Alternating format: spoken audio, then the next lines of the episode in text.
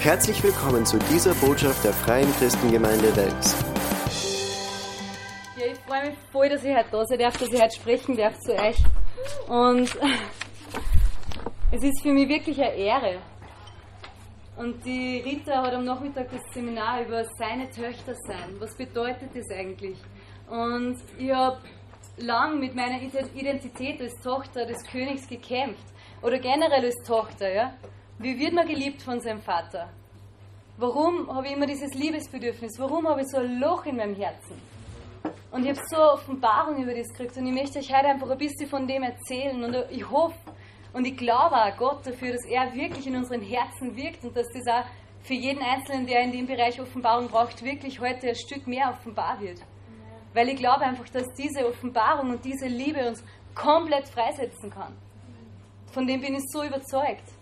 Und wir müssen freigesetzt werden. Die Rita und ich haben vorher darüber gesprochen. Wir müssen aufstehen als Frauen. Wir müssen stark werden als Frauen, als Töchter Gottes. Wir müssen aufstehen. Wir haben was zum Erledigen in der Welt. Ich bin so begeistert. Merkt ihr das? Wer kennt mich nicht? Gibt es irgendwen, der mich nicht kennt? Okay, dann ganz kurz. Also ich bin die Johanna. Christa Köstner, also ich habe zwei Vornamen, ich bin zu Weihnachten geboren, Jesus wollten sie mich nicht nennen, deswegen heiße ich Christa.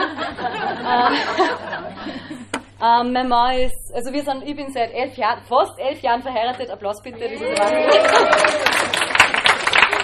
Elf Jahre, wow. Ähm, wir haben zwei Kinder miteinander, der Ruben ist jetzt acht, die Mala ist fünf. Und mein Mann hat wirklich ein riesen Herz für Gott und das ist eigentlich das, was ich an, an ihm fast am allermeisten liebe. Ich meine, ich liebe seine Persönlichkeit, ich liebe seinen Charakter, aber ich liebe einfach, dass er sich nach Gott ausstreckt, wirklich. Also das, wenn du einen Mann suchst, such einen, der sich nach Gott ausstreckt und die Liebe wird immer mehr werden, wenn ihr beide auf Gott zugeht, da bin ich mir einfach ganz sicher. Und wenn ihr wirklich euch korrigieren lasst von Gott und lernen lasst über Ehe. Ähm, aber das war jetzt ein bisschen eigentlich vom Thema abgewichen. Das war gratis. Das war gratis. ähm, ja, der Thomas ist Pastoralassistent da in der Gemeinde und ich bin Teil vom Pastoralteam und freue mich wirklich, dass ich da dabei sein darf. Das ist für mich so unglaublich, was Gott eigentlich aus einem Leben machen kann. Und ich habe vor, ja, ich bin christlich aufgewachsen in einem christlichen Elternhaus ähm, und ich muss wirklich sagen, ich habe so einen super Papa. Mein Papa ist der Karl Leitinger, hat einen starken Namen und einen starken Charakter und er ist wirklich ein liebevoller Papa für uns. Und er hat immer alles da, damit wir versorgt sind. Er hat er hat immer ähm, darauf geachtet, dass wir gleich geliebt werden, ja? dass jeder von uns die gleiche Menge an Liebe erhält, oder dass niemand das Gefühl hat, er wird weniger geliebt als der andere. Er hat uns ermöglicht, dass wir, er war oft da für Familienzeiten, wir haben Urlaube gemeinsam gemacht, er hat äh, uns jede Schulausbildung ermöglicht, die wir brauchen, er hat uns unterstützt in unseren Talenten, also er ist wirklich ein super Papa. Ja, er hat auch Schwächen, er ist ein Mensch, ja. habt ihr das gewusst? Menschen haben Schwächen. ähm, aber grundsätzlich waren ihn so an den Maßstäben messe, die man so kennt für einen Papa, und wenn ich die Geschichten höre von Menschen, die verletzt sind von ihren Vätern, dann kann ich sagen, ich, ich fühle mit euch, aber ich kann es nicht nachvollziehen, weil ich habe das nicht erlebt. Mein Papa hat mich nicht verletzt. Er ist ein super Papa im Natürlichen. Und trotzdem, trotzdem ist in mir so ein Riesenloch nach, nach, nachdem, dass ich besonders geliebt werde, gewesen, immer gewesen, ja. Ein Riesenloch danach, dass mir jemand einfach lieber hat als jeden anderen auf der Welt. Dass es jemanden gibt, der neben meinem Bett sitzt und wartet, dass ich aufwache. Dass es jemanden gibt, der am liebsten jeden Tag in der Früh da sitzen darf und meine Haare zählen darf, weil er mich so lieb hat, ja.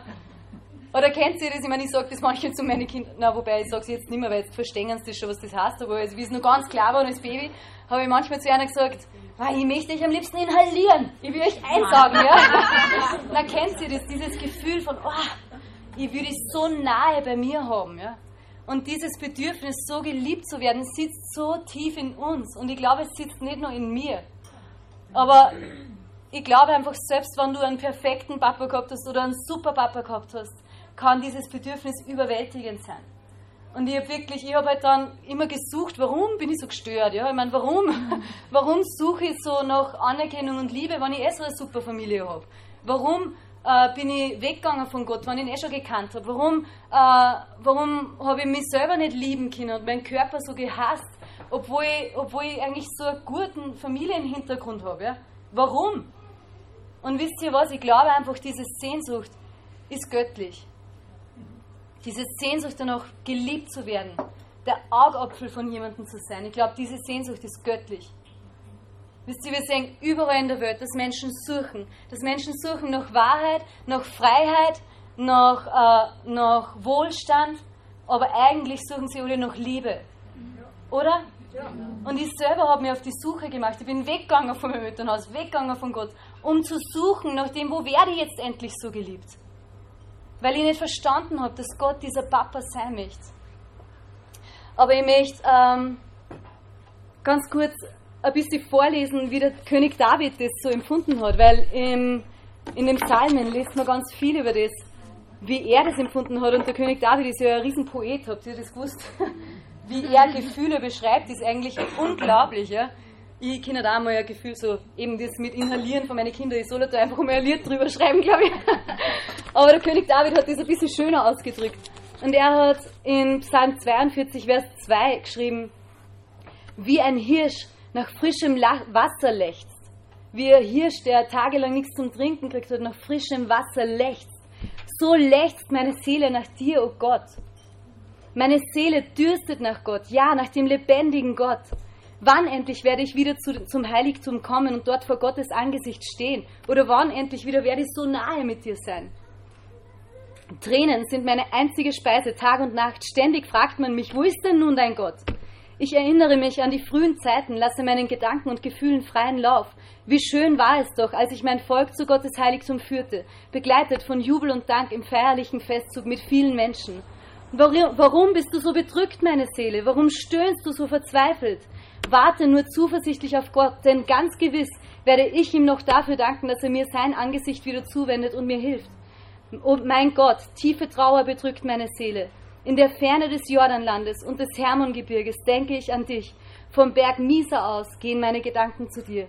Und der ganze geschichtliche Kontext für diesen Psalm ist vielleicht ein anderer als den, den ich jetzt verwenden will. Aber diese Gefühle beschreiben so sehr, wie wir uns fühlen, wenn wir uns nach dieser Liebe sehnen. Wenn wir uns nach Gott sehnen, wenn wir überall suchen, wenn wir dort am Berg stehen und uns trotzdem danach sehnen, ja, wenn wir, wenn wir uns danach sehnen, endlich wieder in seiner Gegenwart, endlich wieder in seiner Nähe zu sein. Das ist eigentlich diese Sehnsucht nach Liebe, die wir empfinden. Und diese äh, Worte von David um, umschreiben das so schön oder beschreiben das so schön ich habe mich da so wiedergefunden, wenn ich wirklich am Bett liege und mir denke, ich kann nur noch rehren, ich fühle mich so ungeliebt. Ich will geliebt werden, ich will verstehen, wie sehr du mich liebst. Ich will für dich wer Besonderer sein, ich will irgendwer Besonderer sein. Ich weiß nicht, ob ihr das nachvollziehen könnt, aber mir ist so oft so gegangen. Und David schreibt, beschreibt genau dieses Gefühl.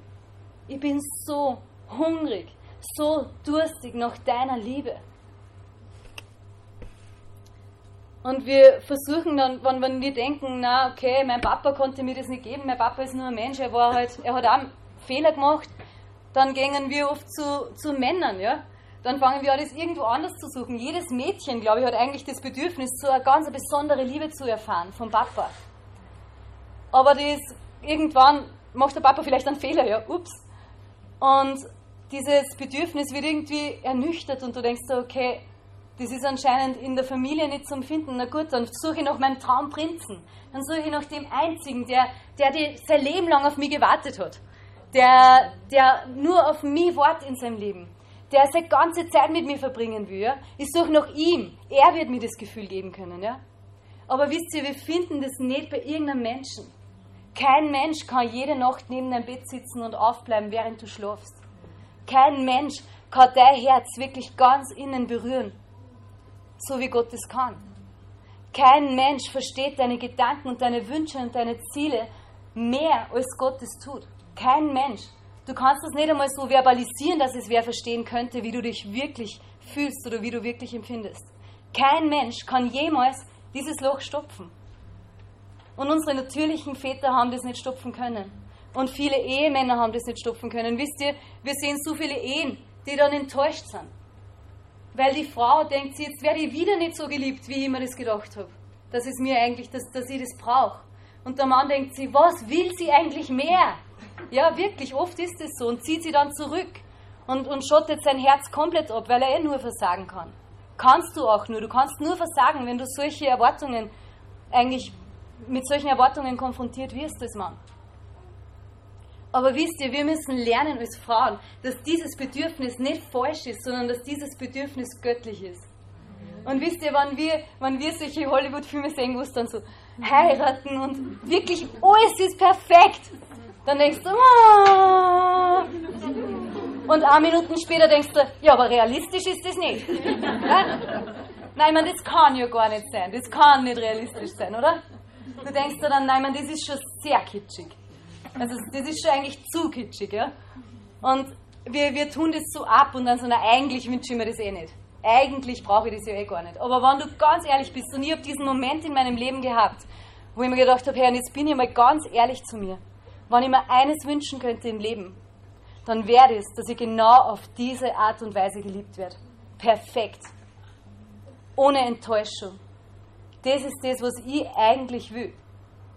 Und ja, wir haben, seitdem wir auf diese Welt kommen, arbeiten Menschen und wir selber an unseren Gedankengebäuden. Zum Beispiel, äh, ja, du darfst nicht so egoistisch sein und die Liebe von einem ganzen Menschen in, in Anspruch nehmen oder der hat ja auch nur ein Leben. Oder ja, äh, stell dich selber nicht so in den Mittelpunkt, so wichtig bist du nicht. Oder warum solltest du wichtiger sein wie jeder andere? Diese, diese, diese sozialen Strukturen lernen wir ja in, ab dem Moment, wo wir auf die Welt kommen, oder? Und es ist auch gut, weil im sozialen Bereich braucht man die. Aber wisst ihr, wir dürfen nicht diese Sehnsucht nach Gottes Liebe und nach seiner Gegenwart unterdrücken in unserem Herzen, sondern diese Sehnsucht müssen wir freilassen, die müssen wir freilassen und freisetzen.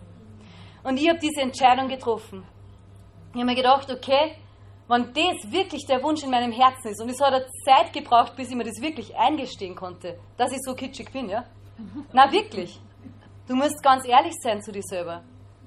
Und auch auf der einen Seite musst du demütig sein vor deinen Gefühlen und einmal sagen, okay, wirklich, so empfinde ich wirklich. Ich bin ja gar nicht so cool und so unabhängig, wie ich gedacht habe. Und auf der anderen Seite musst du auch selbstsicher werden und zu sagen, ja, ich wünsche mir das wirklich. Ich wünsche mir das wirklich. Das ist ein tiefes Bedürfnis in mir, das ich nicht mehr länger unterdrücken, unterdrücken will. Ich glaube, dass jeder, jede Frau, jeder Mensch wirklich geschaffen wurde, um diese Liebesgeschichte zu erleben. Ich glaube, dass diese Liebesgeschichte kein Mythos ist. Ich glaube, dass diese Liebesgeschichte komplett echt ist und real ist. Und ich glaube, dass das Gottes Plan ist, dass wir entdecken, wie diese Liebesgeschichte in unserem Leben funktioniert. Und wisst ihr, Gott wartet drauf. Er wartet so sehr darauf, dass wir endlich sagen, ja, von dir will ich mich so lieben lassen.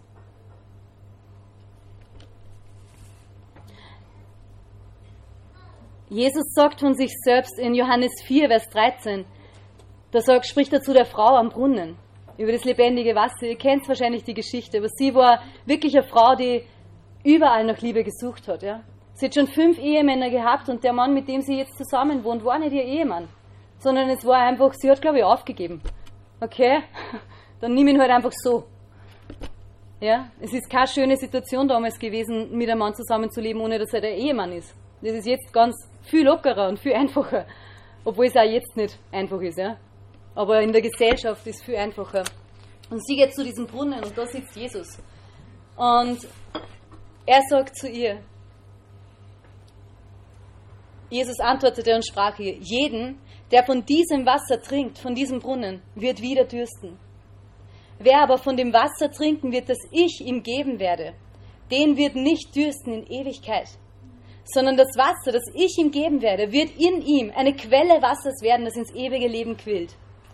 Und ich weiß schon, du sprichst von ewigem Leben und wie man das ewige Leben empfängt, aber ich glaube auch, dass es wirklich von dieser Liebe spricht, von dieser puren, perfekten, unzerstörten, reinen Liebe.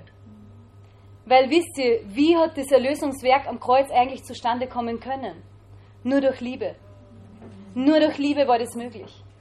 Das war nicht, Gott hat nicht seinen Verstand so eingeschaltet und gesagt, so, und jetzt treffen wir mal eine ganz rationale Entscheidung. Jesus geht ans Kreuz, die Menschen werden errettet, okay, dann kommt er wieder zurück, dann sind wir alle gemeinsam im Himmel, passt, so machen wir es, ja. Nein, Jesus hat alles gegeben. Jesus hat alles, alles gegeben und es musste ihm alles kosten. Und Gott hat es gewusst. Gott hat seinen Sohn geopfert, ja, den, an dem seine ganze Liebe gehangen ist Den hat er geopfert, damit er uns alle lieben kann. Damit er endlich nimmer durch Gesetz äh, angebetet werden muss, damit er endlich nicht mehr durch Werke zu erreichen ist oder, oder irgendwelche Tiere geopfert werden müssen oder keine Ahnung, was ist im Alten Testament los war, sondern er hat es getan, damit endlich diese Liebe an Freifahrtschein hat zu unserem Herzen und zwar direkt. Nicht durch irgendeinen Priester, nicht durch irgendeinen Papst, nicht durch irgendwen anderen, sondern direkt. Das war Gottes Plan. Die pure Liebe, die reine Liebe. Und Jesus sagt, diese Liebe ist nur bei mir zum Finden. Überall woanders, wo du suchst, wirst du wieder durstig werden. Niemand, nichts kann dieses Loch stopfen, das in dir ist. Ich bin die pure Liebe. Ich bin die pure Liebe. Du musst meine Liebe nehmen. Du musst von diesem Wasser trinken. Dann wirst du einen Quell aus dir haben. Dann wirst du eine Quelle haben, die ins, ins, ins ewige Leben führt. Oder die ins ewige Leben quillt. Egal, wo du ein Loch stopfen musst in deinem Leben, egal, wo diese Sehnsucht übermächtig ist, das kann niemand außer Gott stopfen. Und wisst ihr, dann, das Herz jetzt vielleicht hart an von so einer jungen Frau wie mir, aber dann ist es eigentlich auch ganz egal, wer gegen die ist. Dann ist ganz egal, in welcher Situation du stehst. Wenn du ein, ein, eine Quelle hast in dir und diese Verbindung mit der puren Liebe, mit Gottes Liebe hast, dann kannst du jede Situation überwinden. Dann kannst du jeder Situation standhalten. Und dann kann Übernatürliches in dieser Welt passieren. Dann, das ist übernatürlich, standzuhalten, zu äh, Liebe und Friede zu empfinden in schwierigen Situationen. Wisst ihr, das ist Gottes Plan für uns. In Offenbarung 21, Vers 6 sagt, äh, sagt er auch, dann sagte er zu mir, also da spricht ja der Johannes, der die Offenbarung bekommen hat, und er sagte zu mir, nun ist alles erfüllt. Ich, Jesus, ich bin das A und das O. Der Anf also der Ursprung und das Ziel aller Dinge. A und O, das war der Anfangsbuchstabe und der Endbuchstabe von diesem äh, Alphabet, ja, Alpha und Omega. Aber er sagt, ich bin der Ursprung und das Ziel aller Dinge. Also er ist auch die Erfüllung unserer Sehnsucht. Ja? Er ist der Ursprung dieser Sehnsucht und er ist das Ziel dieser Sehnsucht.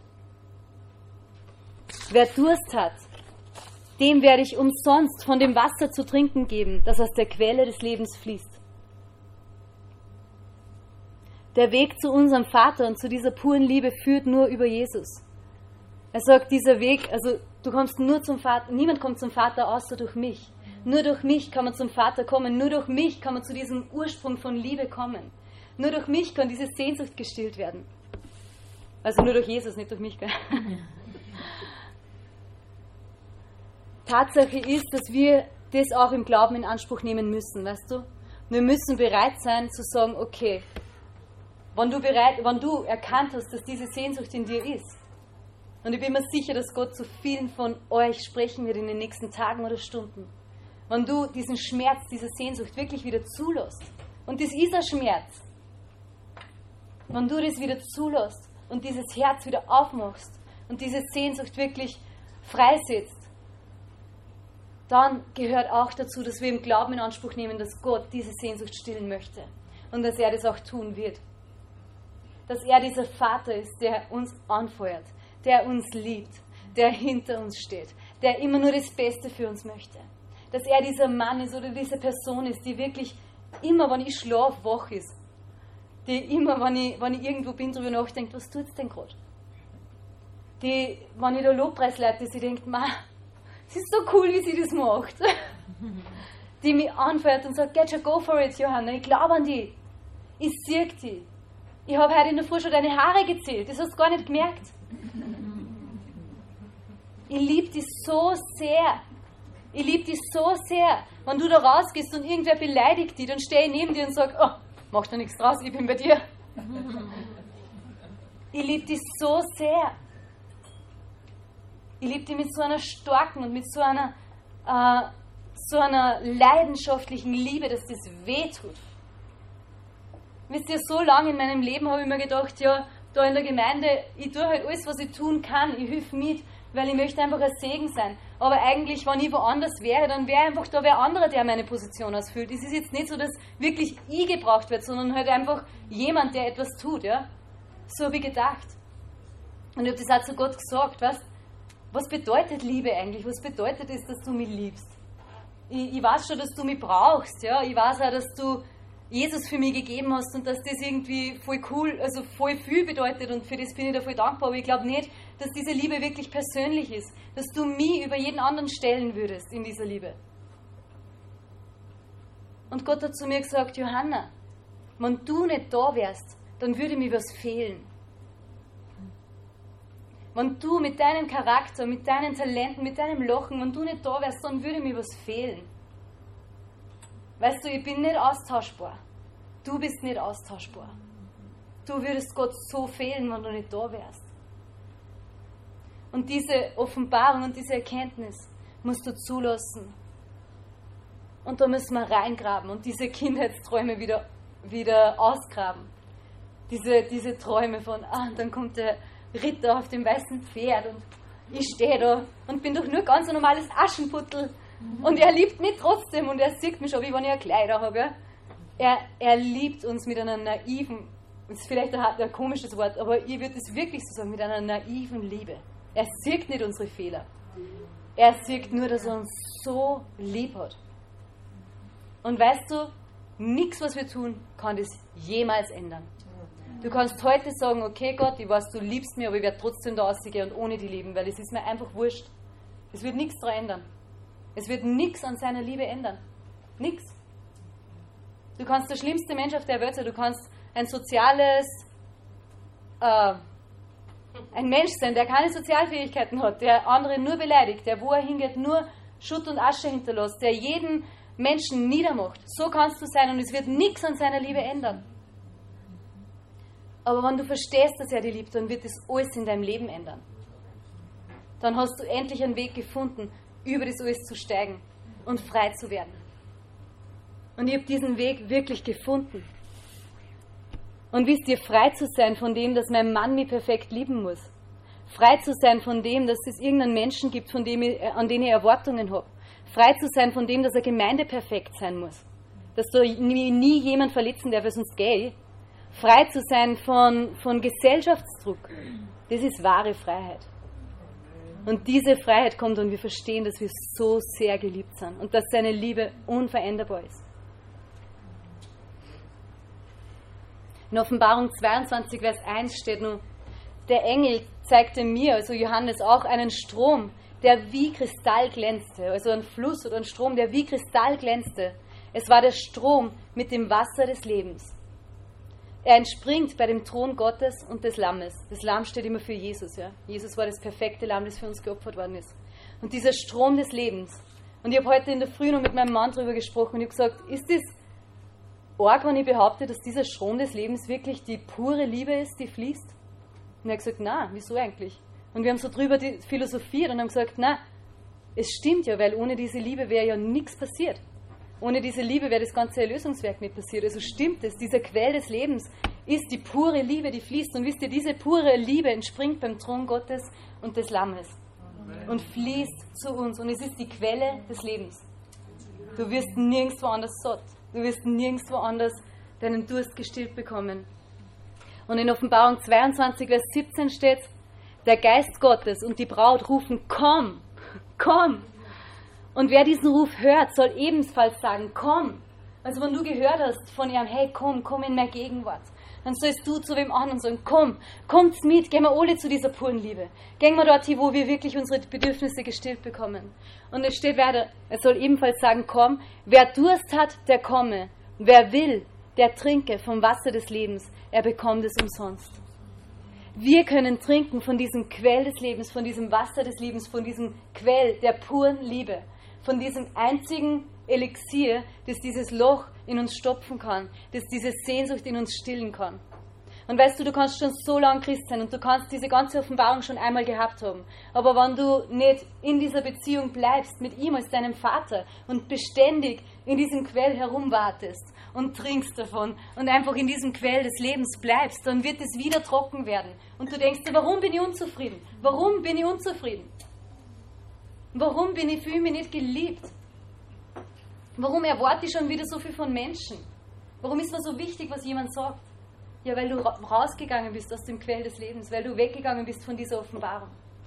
Wir wollen beständig sein in dem. Und wenn das das Einzige ist, was ich tue in meinem Leben, dann ist es das, das, dass ich seine Tochter sein will, seine hundertprozentig geliebte Tochter. Ich will nur, wenn, wenn, das das, wenn ich mir eines wünschen kann, dann möchte ich mir wünschen, dass ich, dass ich in dieser Offenbarung jeden Tag weiter wachse. Weil aus dieser Offenbarung ist für mich komplette Freiheit gekommen. Und in der Bibel steht drinnen, und ich habe es erst dann verstanden, dass die vollkommene Liebe jede Angst austreibt. Die vollkommene Liebe treibt jede Furcht aus. Vor was fürchtest du dich im Leben? Fürchtest du dich davor, dass deine Ehe nicht mehr besser wird? Fürchtest du dich davor, dass du deine Kinder falsch erzogen hast? Fürchtest du dich davor, dass deine Finanzen nie besser werden, als jetzt sind? Fürchtest du dich davor, dass Menschen was Schlechtes über dich sagen könnten? Fürchtest du dich davor, dass du irgendjemand dein Herz anvertraust, weil du schon so oft verletzt worden bist? Vor was fürchtest du dich im Leben? wisst ihr, die vollkommene Liebe, der Quell des Lebens, dieser Strom, der von seinem Thron und vom Thron des Lammes fließt, wird jede Angst austreiben oder verstoßen. Und du Offenbarung darüber hast, wie sehr er dich liebt, dann hat die Angst keine Macht mehr über dich. Und Angst hat nur eine Kraft und eine Macht, von wie ihr glauben. Nur dann hat Angst eine Kraft. Und das ist der Plan des Teufels und wir sehen das überall. Das ist der Plan von dem, der uns einfach nicht mag. Ja, es gibt wen, es gibt wen, der hasst dich. Der will, dass du elendig zugrunde gehst. Der will, dass es dir schlecht geht auf jedem Schritt. Der will, dass du vernichtet bist, dass du besiegt bist und dass du zerstört bist und dass du mit dem letzten nur hinkriegst zum Grab. Das ist sein Plan. Den gibt es wirklich. Aber wisst ihr was, ich habe überhaupt keine Angst vor ihm. überhaupt keine. Weil ich weiß, dass ich hundertprozentig geliebt bin. Und ich werde seinen Lügen nicht glauben, weil die Liebe in meinem Leben aktiv ist.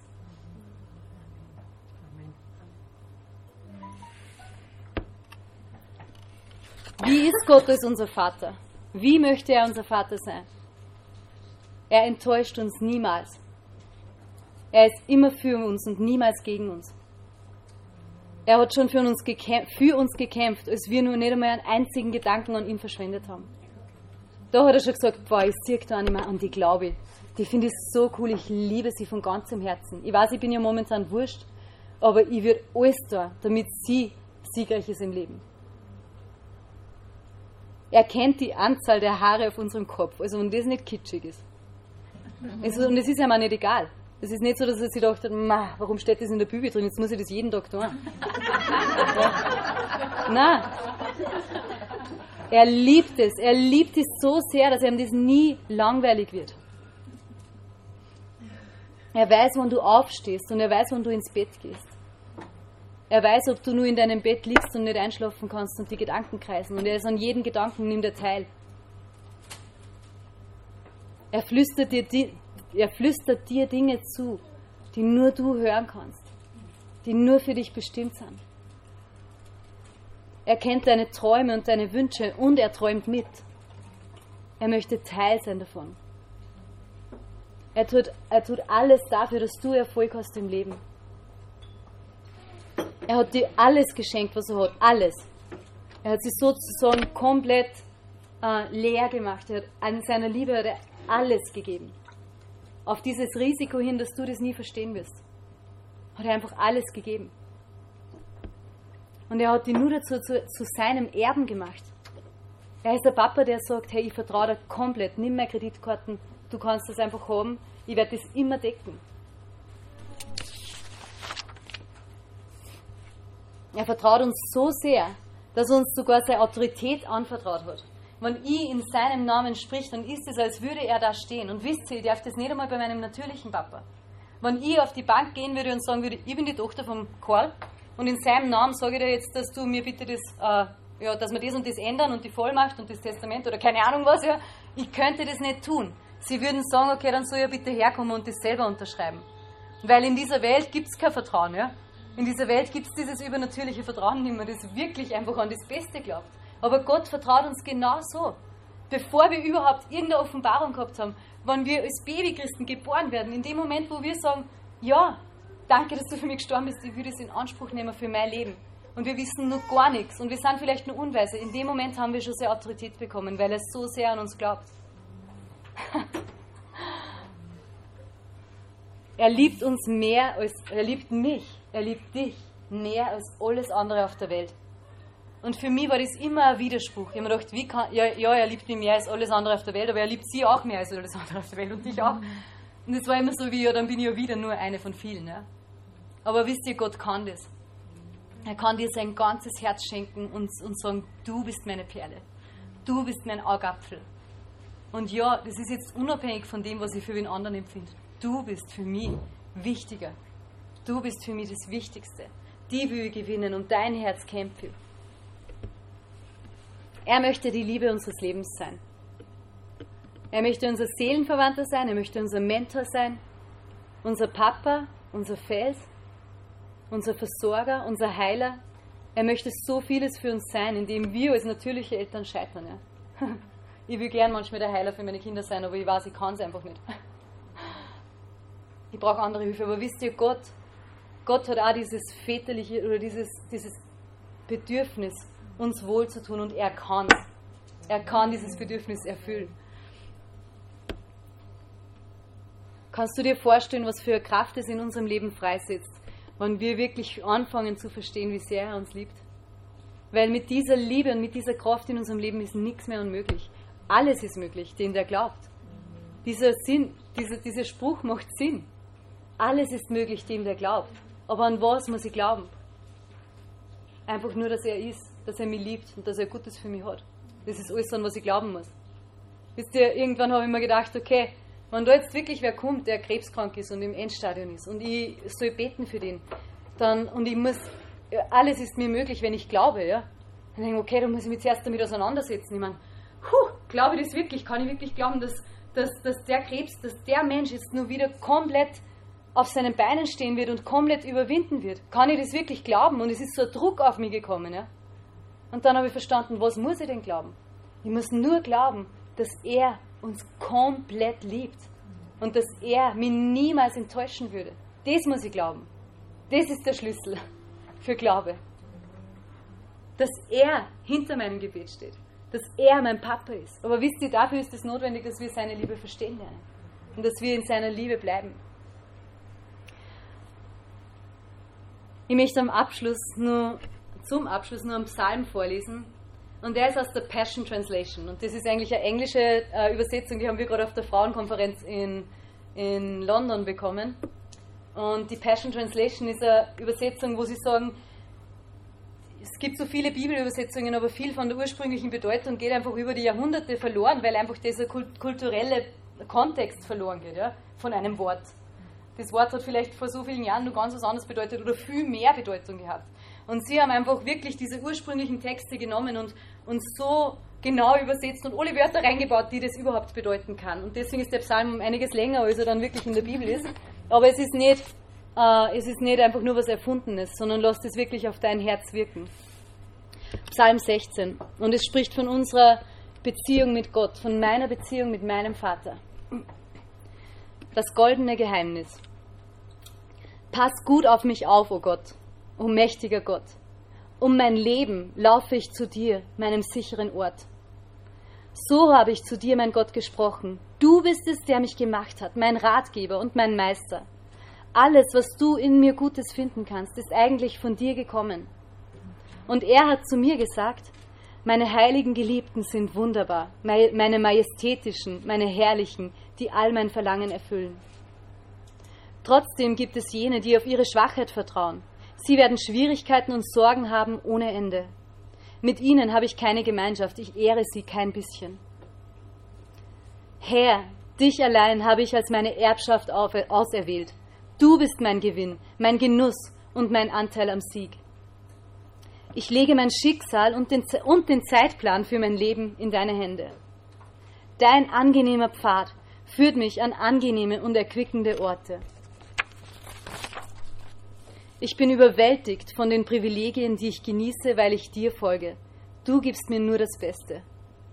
Die Art, wie du mich lehrst und korrigierst, bewirkt, dass ich dich nur noch mehr preisen möchte. Denn dein Flüstern bei Nacht schenkt mir Weisheit, zeigt mir den nächsten Schritt. Weil du mir so nahe bist, immer erreichbar, ist meine Zuversicht nie erschüttert. Ich spüre deine mich umhüllende Gegenwart zu jeder Zeit. Mein Herz und meine Seele wollen explodieren vor Freude. Sogar mein Körper wird zuversichtlich und sicher ruhen. Denn du würdest mich niemals ins Totenreich verstoßen.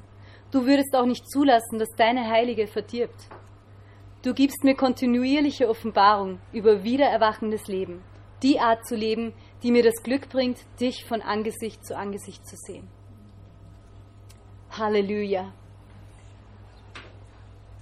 Das spricht von unserer Liebesbeziehung.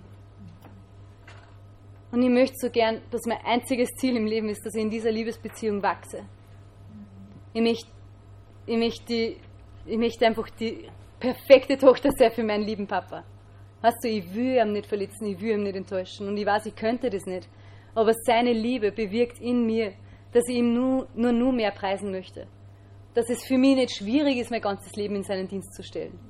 Es ist für mich nicht schwierig, die Opfer, die ich bringe, in dem Leben, das ich führe, sind für mich nicht schwierig, weil ich dafür diese Liebesbeziehung führen kann.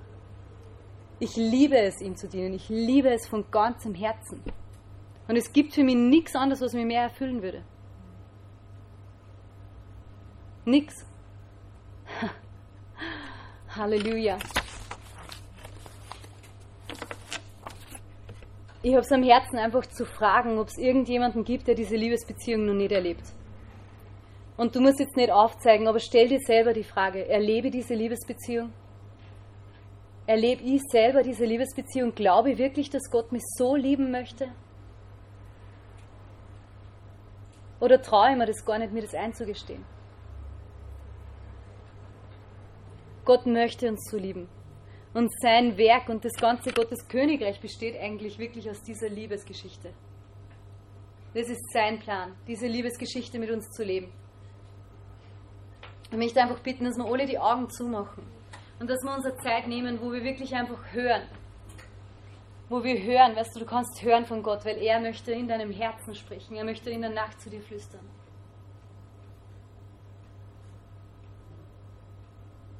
und frag ihn. Frag ihn einfach die Frage, die für dich wichtig ist. Liebst du mich wirklich so?